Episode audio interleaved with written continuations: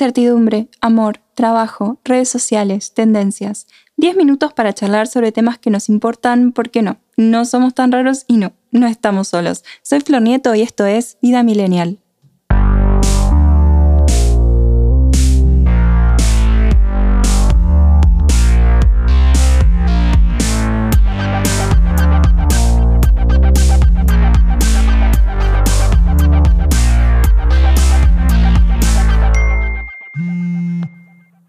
Hola millennials, ¿cómo están? Bienvenidos a un nuevo episodio de este podcast original de ADN Sur.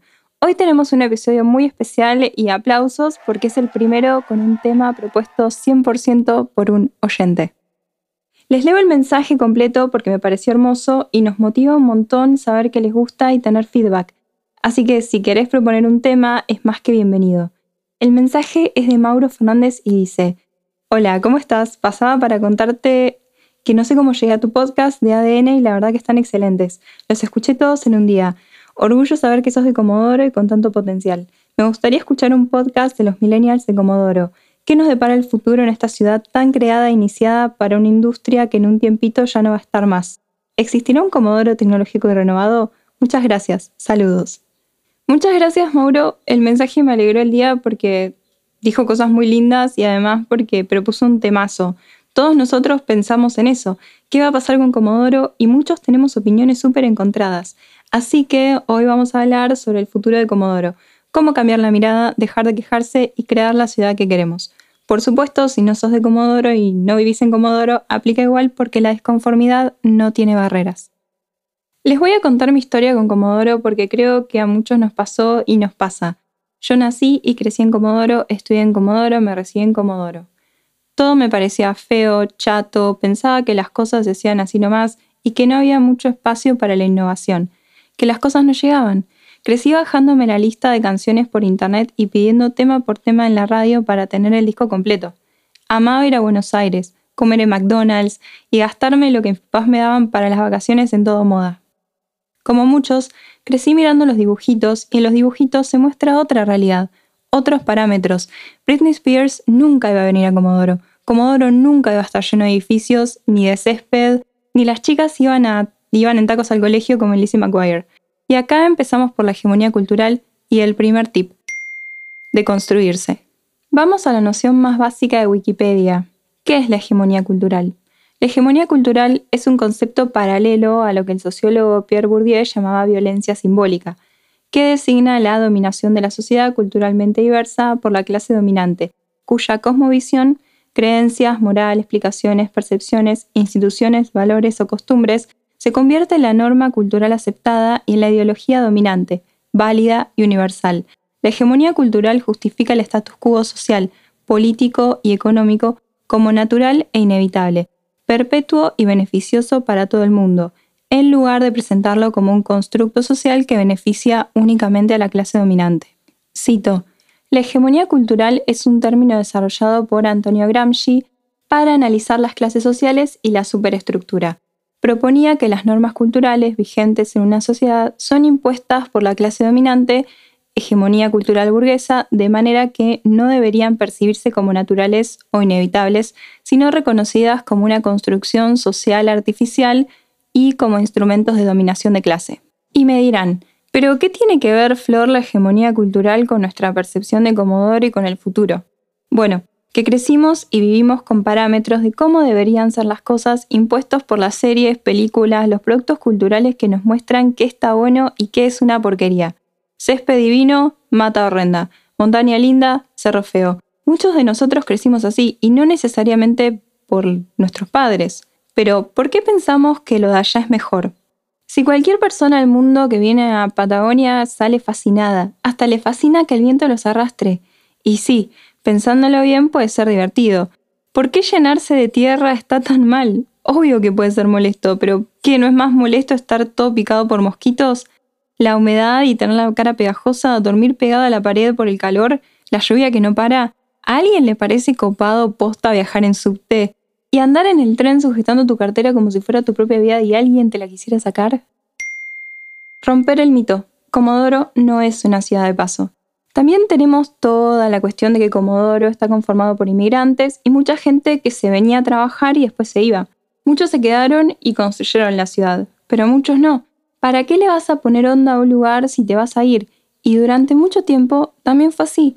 Yo soñaba con irme de Comodoro, porque para colmo, de adolescente tocaba una banda con chicos más grandes que vivían diciendo que Comodoro era una mierda, entonces yo repensaba que Comodoro era una mierda y que no había otra cosa que petróleo, drogas y ustedes me dirán, ¿y por qué te quedaste? Bueno, porque no quería dejar la banda y mi sueño en ese momento era vivir de la música y decidí que no quería vivir pensando en qué hubiese pasado si me hubiese quedado en Comodoro.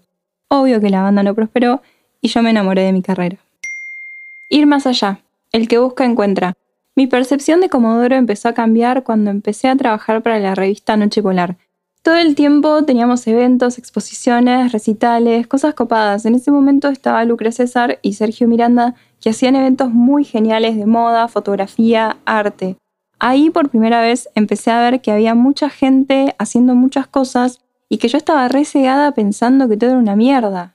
Vive Mascaró, la editora de la revista, mi mayor referente en escritura y lo más de lo más, posta, es lo más de lo más. No solo me corrigió un montón y me ayudó a mejorar, me dio una mirada nueva. En ese entonces tenía 20 años y de a poco iba descubriendo un mundo nuevo. Todavía no me copaba como Doro, pero sabía que había gente copada intentando cambiar la escena en vez de quejarse, hacer. Además, posta, el pensamiento de que todo es una mierda cuando somos adolescentes y escuchamos música a todo volumen en nuestra habitación, bueno, te creo, todavía no se terminó de desarrollar el cerebro, pero cuando somos más grandes, en vez de quejarnos, tenemos que hacer algo porque quejarse no sirve de nada.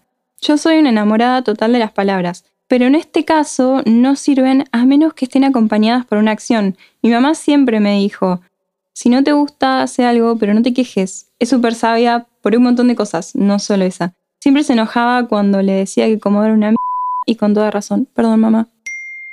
Desnaturalizar, mirar distinto. Pasó el tiempo, me recibí y me mudé a La Plata a hacer el posgrado. Estaba re feliz, todo era nuevo. Por 23 años viví en Comodoro y finalmente era libre y tenía una vida nueva sin matas ni excusas. La Plata tiene una movida cultural increíble y era mi sueño ni pensaba en Comodoro, excepto si veía, bueno, cuando todos mis amigos les iba re bien e iban reencaminados y yo estaba empezando de cero sin conocer a nadie. Igual era re feliz comprando libros en la plaza, comiendo pan relleno y yendo a recitales sola. En la primera clase del posgrado me acuerdo que la coordinadora le contaba a los compañeros venezolanos y colombianos que el mar estaba cerca, a dos horas. Claro, era la única de Patagonia y de Comodoro. Y yo por dentro pensaba, no, eso no es tener el mar cerca. Tener el mar cerca es mirar por la ventana de la universidad y que esté ahí. Lo pensé y pasó. Después vino la materia de Mariana Enríquez y ya fue todo. Volví a Comodoro después de seis meses. Nunca había pasado tanto tiempo lejos. Me senté al lado de la ventanilla y a poco se empezó a divisar la costa. Tonos marrones, azules, vi la laguna rosa de rocas coloradas. Siempre me pregunté qué era. Colores hermosos, jamás me di cuenta. Cuando el avión aterrizó, los ojos se me llenaron de infinito. Nada me bloqueaba. Era espacio, espacio y más espacio. Infinito. Aire puro. Meseta, colores, mar, nubes y después muchísimas estrellas. Esa fue la primera vez que Comodoro me gustó en serio. Después le mandaba fotos a mis amigos de La Plata. Les contaba que de chica en invierno iba a jugar a la playa, que subíamos al cerro, que comíamos picadas de mariscos en el polaco en Caleta, Córdoba, que Comodoro era medio una burbuja, porque acá todo estuvo más o menos bien siempre. Hasta me hice un tatú con la palabra viento. Que el sótano era el pura vida comodorense y hasta se parecía mucho, se parece mucho. Hoy sigue siendo el lugar donde me siento más cómoda. Y después Megadeth vino a la Patagonia, después CJ Ramone vino a Comodoro y lo siguió Marky. Yo soy fan de los Ramones. Tengo un tatú de los Ramones a ese nivel. Para mí no había nada más alucinante que pensar que mis ídolos iban a estar caminando por las mismas calles que caminé siempre. De a poco comenzó otra movida, y la Feria del Libro, la más importante de la Patagonia, que vino Julieta Venegas gratis y escritores increíbles, la Feria del Libro Punk, las colectividades. Nunca me copó mucho, pero fui y quedé alucinada. Los domingos nos levantábamos retarde y íbamos a Caleta Córdoba a comer rabas y a tomar birra. Ahí realmente empecé a disfrutar Comodoro. Hay gente muy sabia y muy genial que es capaz de apreciar aún si vivió toda su vida acá. Yo no. Yo tuve que irme y verlo con ojos nuevos para realmente poder apreciar, pero tampoco terminó ahí. Perseverancia y paciencia. No es fácil, no es magia. Cualquier cambio es un proceso. En el 2017 me mudé a Comodoro de nuevo después de estar cinco años en La Plata. Me mudé por amor, no porque realmente quisiera vivir en Comodoro. El primer año no la pasé bien. Extrañaba mi vida, extrañaba a mis amigos, extrañaba la vida cultural, pero tampoco hacía mucho al respecto. Volví solo a quejarme, pero además estaba en un trabajo en el que no me permitían hacer mucho. Era bastante chato y entonces yo me sentía chata. No me sentía ni viva, ni creativa, ni con chispa. Renuncié y decidí empezar el emprendimiento. Veía que en Comodoro faltaba comunicación profesional y que podía contribuir con eso. Ahí empecé recién a conocer gente que quería lo mismo, que quería mejorar la ciudad y proponer cosas distintas. Después empecé a colaborar en DOM, el suple diario Crónica, y eso me permitió conectarme de nuevo con toda la gente que hacía cosas copadas. Después empecé a enseñar marketing en el Instituto Superior San Martín para las tecnicaturas de diseño gráfico y diseño indumentaria. También carreras recopadas, re distintas y con un enfoque súper creativo con profesionales excelentes. De a poco me fui metiendo y fui descubriendo que hay un montón de personas haciendo un montón de cosas, personas que quieren desarrollar la ciudad más allá del petróleo. Comodoro Conocimiento, por ejemplo, ofrece muchas herramientas a emprendedores. Creo que de cierta forma, de a poco, y sé que todavía falta un montón, pero veo que Comodoro está cambiando y está cambiando la mentalidad y quiere algo más. Veo también que hay un enfoque hacia ser nosotros mismos, no la ciudad de una serie yankee o así nomás. Hay gente que invierte en la ciudad, sea mucho o poco lo que sea, pero invierte y no se rinde. Es más, en marzo empecé a trabajar como encargada de prensa en Comodoro Turismo y estamos trabajando muchísimo. Si quieren pueden buscar el plan Pioneros 2030 que busca diversificar la matriz económica y valorarnos como ciudad y como destino turístico. Busca generar empleo y cuidar nuestros paisajes. Me pareció increíble y me alegra estar aportando desde lo que sé hacer en vez de quejarme.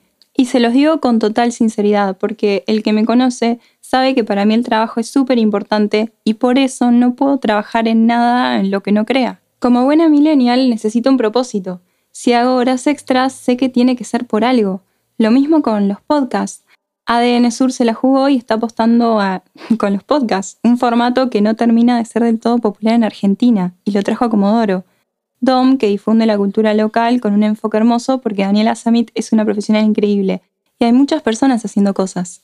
Por ejemplo, Armos Moreno, que difunde música patagónica desde los 70, su hija Dana, que conduce Cultura Cero y es una grosa, Alejandro Aguado, que nos muestra y nos cuenta historias de la ciudad y alrededores que nadie conoce, esta pasta de campeón y un nuevo enfoque al deporte local. Todos los que hacen los podcasts, Mariela Garolini, Elia Braquian, Sol Chorni, Rocío Barquín, L. Razabal, Ana Tronfi, tenemos TEDx también, un evento local de TEDx, tenemos dos oficinas de coworking, un centro cultural increíble y en Radatil otro, tenemos edificios históricos hermosos, compañías de teatro, la universidad, la Cátedra Libre de Pueblos Originarios, los artesanos, el autocine con vista a la meseta, gratuito con autorrecitales y funciones para chicos. Desde los barrios están haciendo muchas cosas también. Kilómetro 3, kilómetro 5, kilómetro 8, Astra, Diadema, Caleta Córdoba. Emiliano Gunkel, que hace juegos de autor de la Patagonia y es tremendo. Rubén Gómez, que tiene la editorial Vela al Viento. Vanessa Luque, de Verde Recicla, que hace diseño sustentable.